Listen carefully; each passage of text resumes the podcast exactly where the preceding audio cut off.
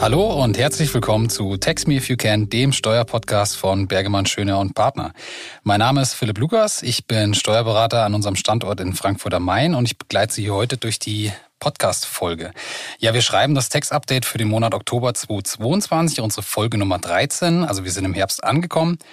Ja, und was kann man sagen? Man, man merkt so langsam, dass es aufs Jahresende zugeht. Also viele Themen werden gesetzgeberseitig jetzt ange, angepackt, die jetzt noch umgesetzt werden müssen oder umgesetzt werden sollen. Von daher haben wir eine breite Palette dabei heute und die diskutiere ich natürlich nicht alleine. Ich habe wieder Verstärkung mitgebracht, äh, unseren Steuerberater aus München, Frank Schöner. Grüß dich, Frank. Servus, Philipp. Dann packen wir die Paletten mal an. So machen wir es. Schön, dass du da bist. Genau, starten wir direkt los. Ähm, wir haben äh, national relativ viel auf der Pipeline oder in der Pipeline und da starten wir direkt mit dem Referentenentwurf BMF zum Inflationsausgleichsgesetz. Das hatten wir in der letzten Folge schon ausführlich diskutiert, aber da gab es jetzt nochmal ja, ein detaillierteres Schreiben, wo auch äh, Zahlen genannt werden, die natürlich alle deutschen Steuerzahler dann auch brennend interessieren. Und zwar wurde hier die Anpassung jetzt vorgenommen oder festgeschrieben für den Einkommensteuertarif, weil es wurde ja angesetzt, äh, wegen Inflation soll die kalte Progression mehr oder weniger mal angepasst werden, weil ja, 10% Inflation tun halt schon weh und wenn die Lohnerhöhung durchgesetzt wird, ja, der Einkommensteuertarif steigt eben mit. Jetzt bin ich gespannt. Welche Zahlen hast du uns denn mitgebracht, Philipp? Genau, also Inflation zweistellig das ist leider nicht geworden. Also die Anpassung für nächstes Jahr zum 01.01.2023 beläuft sich dann leider nur auf 5,8 Prozent in der ersten Progressionsphase sowie beim Spitzensteuersatz von 42 Prozent. Die Reichensteuer bleibt gleich. Der Grundfreibetrag wurde auch ähnlich angehoben. Von daher ist es nicht ganz der zweistellige Betrag geworden, aber immerhin 5,8 Prozent. Okay. Gut, dabei muss man sicher auch berücksichtigen, dass die äh, kalte Progression äh, ja dieses Jahr schon ganz hart zuschlägt. Da ist keine Anpassung vorgesehen, wenn ich das richtig verstanden habe. Genau, rückwirkend wird leider nichts gemacht. Also alles dann zum 1.1.2023. Das war auch ein Riesenkritikpunkt aus der Wirtschaft, weil eben äh, die Belastung relativ hoch ist dieses Jahr dann wahrscheinlich. Ja, im Endeffekt kann man es als schade zusammenfassen und ja, das sind die genauen Zahlen. Also 5,8 Prozent kann man sich schon mal hinter die Ohren schreiben. Das heißt, äh, nächstes Jahr bleibt mehr netto vom Brutto, auch wenn es nicht ganz so viel ist. Genau, kommen wir direkt zum zweiten Thema. Wie gesagt, das Inflationsausgleichsgesetz hatten wir in der letzten Folge schon ausführlich diskutiert. Da würden wir jetzt auf die Folge verweisen. Das zweite Thema, was wir mitgebracht haben, ist äh, insbesondere für die Konzerne sehr interessant. Es geht hier um steuerliche Kontrollsysteme, also die ganz normalen Steuer-IKS. Und da gab es vom Bundeskabinett am 14.09.2022 eine sogenannte Formulierungshilfe.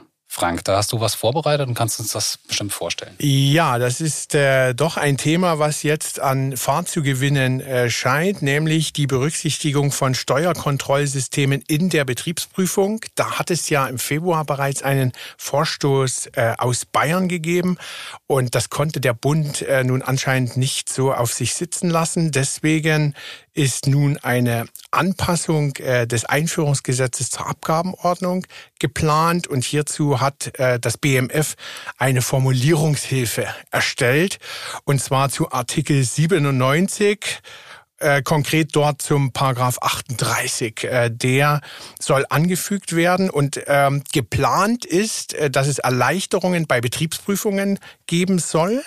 Und zwar auf Antrag unterm Vorbehalt des Widerrufes und es darf auch keine Änderung der Verhältnisse zur Vorprüfung gegeben haben. Und wenn das alles äh, gegeben ist, dann äh, sagt die Finanzverwaltung Beschränkungen äh, der Ermittlungen der nächsten Betriebsprüfung verbindlich zu. Soweit bei der vorangegangenen Betriebsprüfung erstens das Steuerkontrollsystem auf Wirksamkeit überprüft worden ist und zweitens kein oder nur ein unbeachtliches steuerliches Risiko festgestellt worden ist. Und was in der Formulierungshilfe auch interessant ist, dass dort äh, das äh, Steuerkontrollsystem ähm, definiert äh, ist. Das sollen nämlich alle innerbetrieblichen Maßnahmen sein zur zutreffenden Berücksichtigung und Aufzeichnung der Besteuerungsgrundlagen, erstens. Zweitens, Gewährleistung, dass Steuern fristgerecht und vollständig abgeführt werden. Und drittens, dass steuerliche Risiken abgebildet werden. Was darüber hinaus noch interessant ist, ähm, was eben dort nicht vorgeschrieben ist, ist ein externes Testat oder eine Zertifizierung. Also das heißt, äh, das Ganze bezieht sich rein auf innerbetriebliche Maßnahmen. Ganz wichtiger Punkt, weil die Zertifizierung war ja immer in der Vergangenheit ein Riesenpunkt, bis, bis man sowas erreicht hatte und äh, dementsprechend auch mit Kosten verbunden. Von daher auch eine extreme Erleichterung. Richtig. Und das Ganze soll jetzt erstmal ähm, ja eine Testphase sein. Nämlich äh, die Laufzeit ist beschränkt. Es soll losgehen am 01.01.2023 und äh, soll laufen bis Ende des Jahres 2027. So ist es zumindest geplant. Und damit ähm, haben wir mal eine Testphase für Wirtschaft und Finanzverwaltung. Und man merkt ganz klar, äh, wo die Motivation hierher kommt nämlich äh, die Firmen immer mehr dazu äh, zu engagieren oder zu ermuntern, solche Steuer-IKS einzuführen. Also auf jeden Fall eine riesen ja, ein Riesenvorteil für die Wirtschaft, wenn einzelne Prozessteile dann äh, von der Finanzverwaltung abgesegnet werden und dann eben hier keine Betriebsprüfungsfelder entstehen können.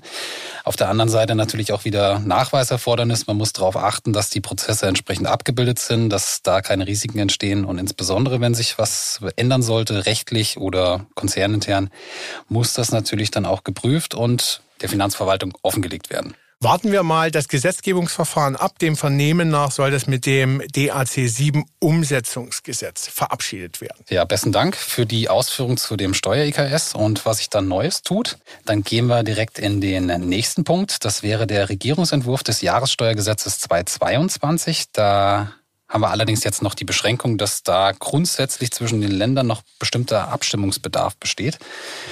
Und äh, fraglich, wann das dann entschieden wird, weil es sind relativ große Entlastungen für die Bürger geplant, die natürlich auch äh, ja, bundesseitig und länderseitig finanziert werden sollen. Wir haben jetzt nochmal ein paar Punkte mitgebracht. Also das, die wesentlichen Punkte hatten wir beim letzten Text-Update schon besprochen. Allerdings gab es jetzt in diesem Regierungsentwurf ein paar Änderungen zu dem ursprünglichen Referentenentwurf. Und zwar gab es ein paar Verschärfungen hinsichtlich des Arbeitszimmers bzw. des Homeoffices die Anhebung des Höchstbetrages von 600 auf 1000 Euro bei der Homeoffice-Pauschale, die soll jetzt festgeschrieben werden und insbesondere auch entfristet werden. Von daher, ja, in Zeiten von Corona hat sich es etabliert und das soll auch weiter gefördert werden, das Homeoffice. Das ist sehr, sehr zu begrüßen. Und es gibt hier noch einen weiteren Punkt, der angepasst werden soll in Bezug auf Homeoffice. Bisher musste man ja die Kosten nachweisen bis zu einem Höchstbetrag von 1250 Euro. Es sei denn, das Arbeitszimmer bildet den Mittelpunkt der gesamten betrieblichen und beruflichen Betätigung. Aber bei dieser Erleichterung, beziehungsweise bei, bei den Punkten, wo ein häusliches Arbeitszimmer vom Typusbegriff gegeben ist, soll jetzt anstatt diesem Kostennachweis ein raumbezogener Pauschbetrag ins Gesetz etabliert werden. Der soll dann auch 1250 Euro betragen.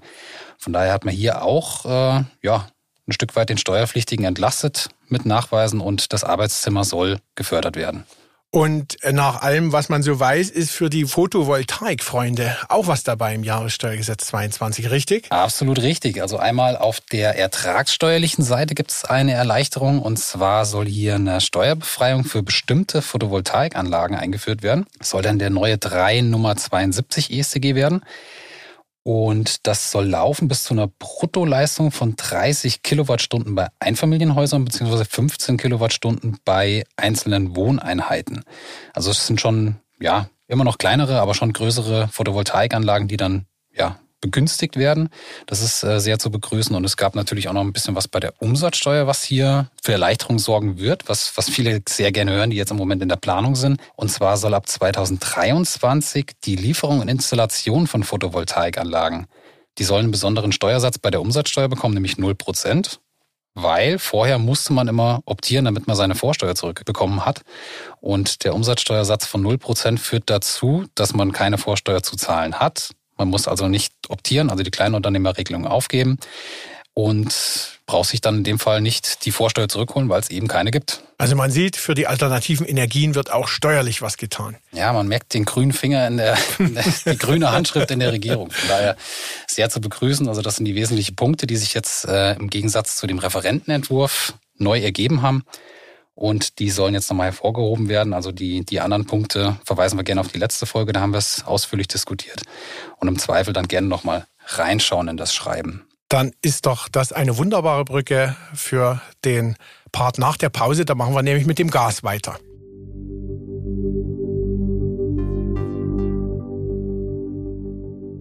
Ja, kommen wir zur Umsatzsteuer, nämlich zum Thema befristete Absenkung äh, des äh, Umsatzsteuersatzes auf Gaslieferungen über das Erdgasnetz. Hier ist ja geplant, das Gesetzgebungsverfahren läuft noch, Stand 29. September 22, äh, dass ähm, der Mehrwertsteuersatz auf Gas von 19 auf 7 Prozent gesenkt wird, nämlich temporär vom 1. Oktober 22 bis zum 31. März 2024. Das Ganze war ja eine Reaktion auf die äh, Mehrbelastung äh, durch die Gasumlage, die ja jetzt möglicherweise dann äh, auch fällt. Ja, also insofern ganz interessante Entwicklung insgesamt. Und ähm, obwohl es äh, das Gesetz noch nicht mal gibt, äh, gibt es interessanterweise schon einen Entwurf eines BMF-Schreibens dazu, nämlich zu den Anwendungsregelungen. Ist auch nachvollziehbar, denn die Zeit drängt, denn das Ganze soll ja bereits ab 1. Oktober 22 gelten. Und äh, der Entwurf des BMF-Schreibens sieht vor allen Dingen Anwendungs- und Vereinfachungsregelungen vor. Das ist so ein bisschen analog äh, zu den Regelungen zur befristeten Umsatzsteuersenkung äh, vor zwei Jahren im Zusammenhang mit der Corona-Pandemie. Und äh, drei Highlights äh, habe ich mal für Sie rausgegriffen, äh, nämlich äh, zum ersten, wie ist es bei den Abschlagszahlungen? In der Regel bekommt ja jeder monatlich äh, eine Abschlagsrechnung Beschränkung äh, auf seine Gaslieferungen. Da soll es nicht beanstandet werden, wenn weiterhin mit 19 Prozent abgerechnet wird, wenn die Korrektur dann auf 7 Prozent am Ende des Ablesezeitraums erfolgt. Zweiter, aus meiner Sicht wichtiger Punkt, ähm, wenn der Ablesezeitraum nach dem 31. März 24 endet, der Ende, das Ende des Ablesungszeitraums ist ja in der Regel der Leistungszeitpunkt, dann wird es nicht beanstandet, wenn der Ablesezeitraum äh, nach Tagen aufgeteilt beurteilt wird. Und äh, wenn er länger als drei Monate geht, der Zeitraum, dann soll auch eine Gewichtung nach Verbrauch erfolgen. Klar, im Winter braucht man in der Regel mehr als im Sommer. Und dritter wichtiger Punkt aus meiner Sicht, äh, die Abrechnung für Oktober 22, also für Leistungen im Oktober 22 in der Unternehmerkette. Hier soll es nicht beanstandet werden, wenn es beim Umsatzsteuerausweis von 19 Prozent bleibt. Das macht natürlich nur dann Sinn, wenn der Kunde auch voll zum Vorsteuerabzug berechtigt ist. Genau, also auch wieder hier Erleichterungen geplant für die Steuerpflichtigen, aber insbesondere auch für die energieintensiven Konzerne, die das natürlich freuen wird, dass äh, mehr oder weniger ja die Abschlagszahlung gleich bleibt, aber dann ein höherer Betrag abgezahlt wird durch den durch die Minderung der Umsatzsteuer, ist natürlich auch wieder sehr zu begrüßen. Genau, bleiben wir in der Umsatzsteuer. Wir haben noch zwei BFH-Urteile und zwar geht's hier um die Organschaft, die umsatzsteuerliche. Das erste Urteil datiert vom 5. April 2022, wurde jetzt am 8.9.2022 veröffentlicht. Und hier geht es um die Haftung der Organgesellschaften für Steuern des Organträgers. Frank, das hast du uns auch vorbereitet. Ja, ähm, ein ganz interessanter Punkt bei äh, dem Thema Haftung für Steuern, die während der Zeit der Organschaft, der umsatzsteuerlichen Organschaft äh, entstanden sind. Es geht hier um den Paragraph 73 der Abgabenordnung. Und die Frage war hier, wie weit reicht die Haftung? Der Urteilsfall war folgender. Man hatte eine Organschaft zwischen zwei Gesellschaften und die Organgesellschaft ging insolvent und es wurde am 27.3., also es geht hier um die Umsatzsteuer für den Monat März, am 27.3. der vorläufige Insolvenzverwalter bestellt bei der Organgesellschaft. Und die Bestellung des äh, vorläufigen Insolvenzverwalters heißt ja nach ständiger Rechtsprechung äh, Ende der umsatzsteuerlichen Organschaft. Und äh, fraglich war nun, ähm, was ist denn mit der Umsatzsteuer für den März, äh, die der Organträger, also zumindest äh, für die Zeit bis 27.03. noch abzuführen hat?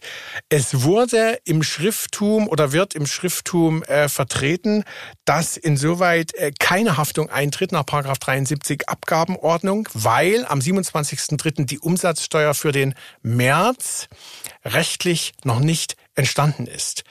Dem hat jetzt der BFH eine Absage erteilt und gesagt, entscheidend äh, äh, sind die Steuern, die äh, für die Organschaft von Bedeutung äh, sind. So steht es ja auch im Gesetz.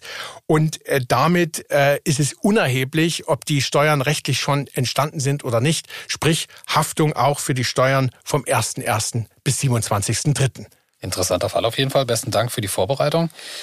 Und das zweite Thema, ich hatte es schon angekündigt, äh, es geht auch um die Organschaft. Das BFH-Urteil, was wir jetzt noch besprechen, das ist vom 1. Februar 2022, also auch dieses Jahres und wurde veröffentlicht am 22.09., also wirklich brandaktuell. Hier geht es um die Organschaft zu Komplementären einer GmbH und Co. KG. Und ich glaube, hier hast du uns einen konkreten Fall mitgebracht, den wir jetzt kurz umfassen und dann ja, kurz mhm. erläutern, was, was gemacht wurde. Mhm. Da, Philipp, das, das Urteil ist tatsächlich in mehrerlei äh, Hinsicht interessant. Das ist ein Urteil des, des, des fünften Senates, äh, Aktenzeichen 5 R 23 aus 21.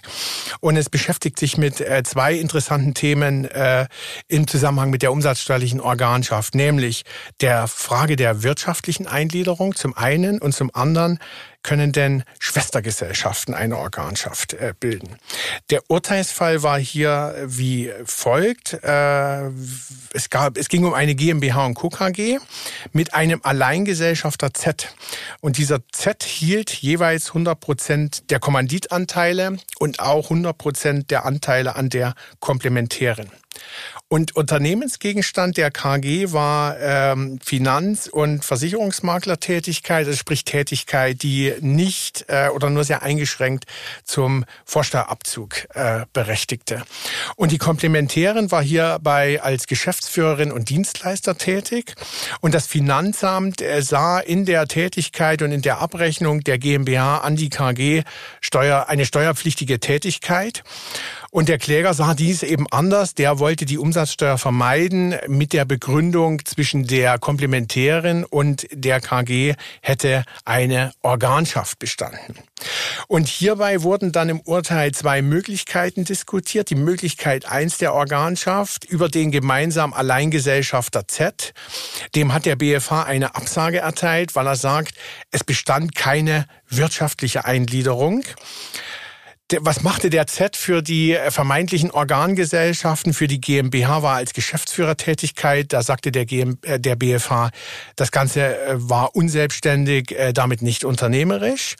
Und fast noch interessanter der Aspekt, an die KG vermietete der Z Büroräume. Das ist ja dann immer die Frage bei Büroräumen, ist das so wesentlich, dass es als wesentliche Betriebsgrundlage dann irgendwo qualifiziert wird? Das war wahrscheinlich hier dann nicht der Fall, oder? Genau, das war hier der Knackpunkt. Genau, der BFH hat eben gesagt, äh, das Ganze ist äh, von zu geringer Bedeutung und äh, hat das damit begründet, dass die Räume nicht eigens für die KG ausgestattet waren und damit austauschbar und damit entfiel auch hier die wirtschaftliche Eingliederung so dass äh, die Möglichkeit eins über den Alleingesellschafter Z hier verworfen wurde, blieb noch die Möglichkeit zwei, auch ein sehr spannendes Thema, können denn Schwestergesellschaften eine umsatzsteuerliche Organschaft bilden? Und äh, hier hat der fünfte Senat auch wieder gesagt, nein.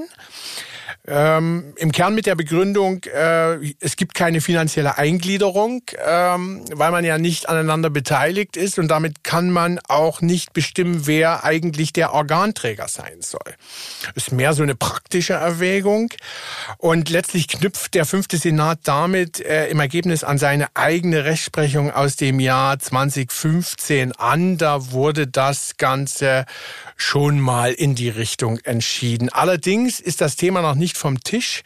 Ähm, es ist äh, im Fluss, denn es gibt eine, eine EuGH-Vorlage des 11. Senats zur finanziellen Verbundenheit und über die ist noch nicht entschieden. Das ist Aktenzeichen 11 R 16 aus 18 und mal abwarten. Also hier ist äh, trotz dieses Urteils das letzte Wort noch nicht gesprochen. Ja, Organschaft bleibt und ja, ist nach wie vor spannend und wenn da beim EuGH irgendwas Neues kommen sollte, werden wir es natürlich dann auch äh, direkt aufgreifen und in unserem Format vorstellen. Genau, schließen schließen wir den Punkt Umsatzsteuer ab, also unseren Umsatzsteuerblock, machen eine kleine Pause und danach gehen wir noch in die ertragsteuerliche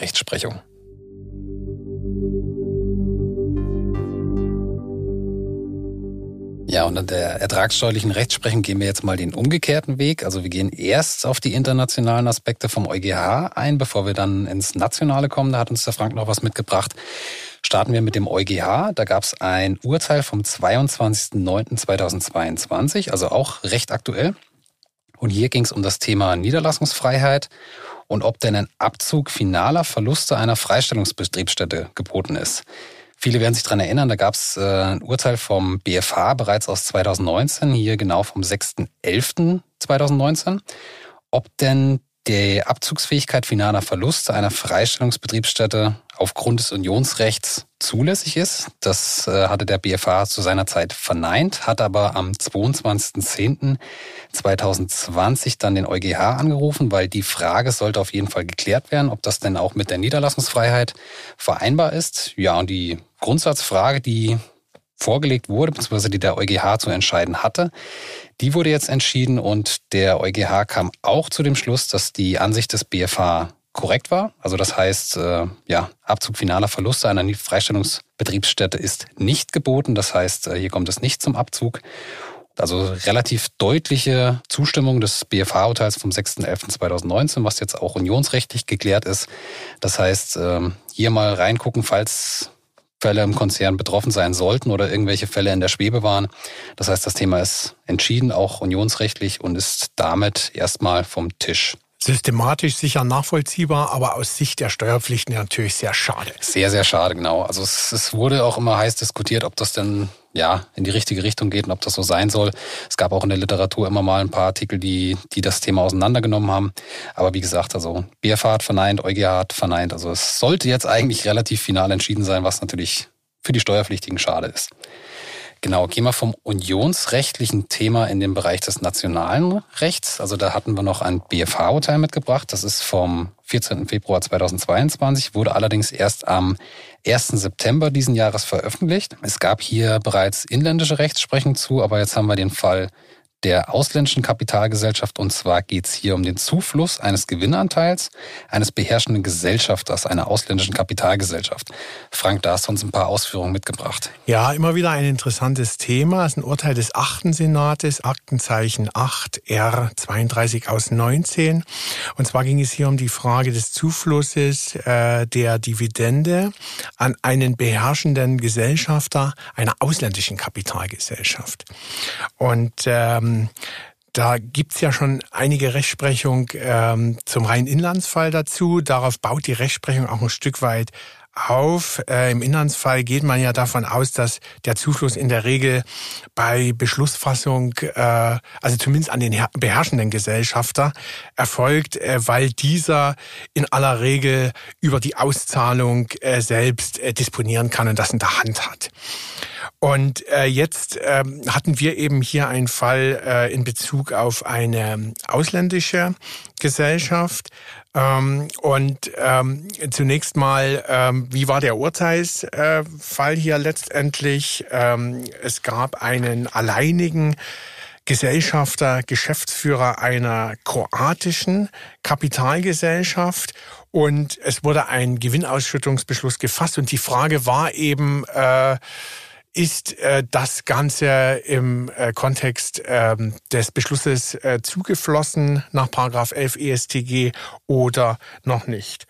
Und grundsätzlich ist es mal so, äh, dass beim beherrschenden Gesellschafter ein Zufluss anzunehmen ist, wenn der Gewinnauszahlungsanspruch äh, eindeutig und unbestritten ist, wenn er fällig ist und wenn die Gesellschaft zahlungsfähig ist. Ja, und im Auslandsfall kam eben jetzt hier noch dazu, ähm, dass auch äh, die wirtschaftliche Verfügbarkeit ähm, über diese über diesen Auszahlungsbetrag gegeben sein muss. Das war das zentrale Thema letztlich dieses dieses Urteils. Und äh, die ist eben bei einer ausländischen Gesellschaft insbesondere nur dann gegeben, wenn die Gegebenheiten des ausländischen Rechts, also insbesondere des Gesellschaftsrechts, dies auch äh, so hergeben beziehungsweise zulassen. Und äh, im Urteilsfall äh, trug der Kläger vor, dass die Voraussetzung für die Ausschüttung äh, in Kroatien ist, nach dem kroatischen Recht, dass äh, die Steuer vorher abgeführt wird, also die Abzugssteuer auf die Dividende und äh, dass diese Abführung auch durch eine Bescheinigung nachgewiesen werden kann vom äh, entsprechenden Finanzamt.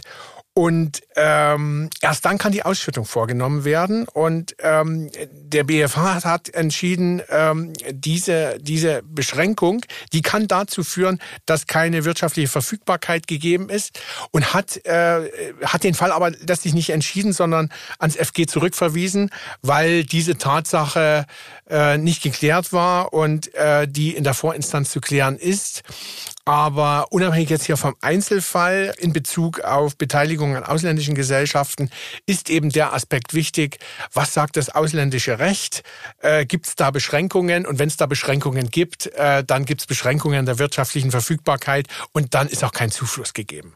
Ja, spannendes Thema. Da muss auf jeden Fall das ausländische Recht und alle Spezifika dann beachtet werden. Das heißt, äh, sehr prüfungsintensives Feld, dass man dann bestimmen kann, ob eben diese wirtschaftliche Verfügbarkeit gegeben ist. Ja, an dieser Stelle danke Frank für, das, für die Vorbereitung von dem Thema. Genau, und bevor wir jetzt zu unseren Statistiken des Monats kommen, also den rechtlichen Teil haben wir abgeschlossen, jetzt kommt noch der Spaß, dann würde ich sagen, machen wir noch eine kleine Pause und ja, wir haben wieder zwei Statistiken vorab.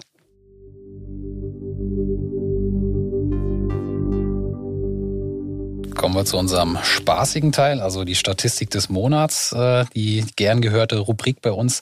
Wir haben zwei Stück mitgebracht und zwar betrifft das einmal die Gewerbsteuereinnahmen 2021, die wurden jetzt bekannt gegeben und zwar gab es da 61,1 Milliarden Euro an Einnahmen. Das heißt, im Vergleich zum ja, Corona-Jahr 2020 ist das ein Plus von rund 15,8 Milliarden Euro bzw. 34,9 Prozent was natürlich ein Riesensprung ist, aber logischerweise auch mit den Lockdowns zu erklären ist.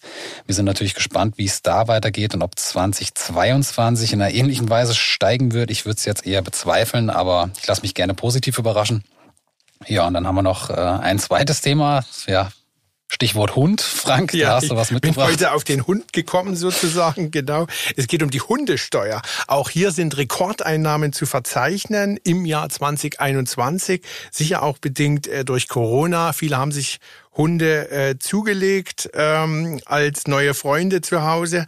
Und Philipp, was glaubst du denn, was die Kommunen, über welchen Betrag sie sich freuen konnten insgesamt äh, an Hundesteuer im gesamten Jahr 2021? Schwer, schwer einzuschätzen. Also einen dreistelligen Millionenbetrag würde ich raten, aber nicht mehr als 200. Doch, deutlich mehr als 200. Ich hätte sogar äh, geschätzt, dass es in die Milliarden geht, aber das geht auch nicht. 401 Millionen Euro waren es im Jahr 2021. Ja, okay, das Hundesteuereinnahmen für, äh, für die Kommunen. Das ist schon sportlich, ja. Sogar sehr gut. 5,4 Prozent mehr. 21 Millionen. Das, das, das sieht man wieder, dass äh, Corona doch dafür gesorgt hat, dass die Leute dann auch anderweitig nach äh, Kontakt oder Nähe gesehnt haben und sich dann einen Hund zugelegt haben. Von daher natürlich äh, schön für die Hunde, hoffen wir natürlich, dass alle im Besitz bleiben und keine wieder zurückgegeben werden und dass, dass der Trend weiter nach oben geht. Ja, dann äh, würde ich sagen, schließen wir unsere Statistiken des Monats ab. Und ja, an dieser Stelle bedanke ich mich recht herzlich bei dir, Frank, dass du wieder da warst. Schön, dass du aus München den Weg hierher gefunden hast. Wie immer gerne, hat Spaß gemacht. Ja, schön, dass du auf jeden Fall da warst. Und äh, liebe Zuhörer und Zuhörerinnen, auch an Sie vielen Dank, dass Sie wieder eingeschaltet haben bei unserem Text-Update für den Monat Oktober. Ja, an dieser Stelle verweise ich dann nochmal auf die Shownotes, wo wir einige Informationen äh, reingepackt haben, die noch hilfreich sein könnten. Und wenn Sie uns nicht verpassen wollen, beziehungsweise die nächsten Folgen dann äh, direkt hören wollen, wenn sie online gestellt werden, bitte abonnieren und dann auch entsprechend die Glocke drücken. Oder wenn Ihnen was auf dem Herzen liegt, gerne per Mail melden. Das nehmen wir dann natürlich gerne auf. Und dann ja, heißt es für mich dann eigentlich nur noch, äh, das war Text Me If You Can, der Steuerpodcast von Bergemann, Schöner und Partner.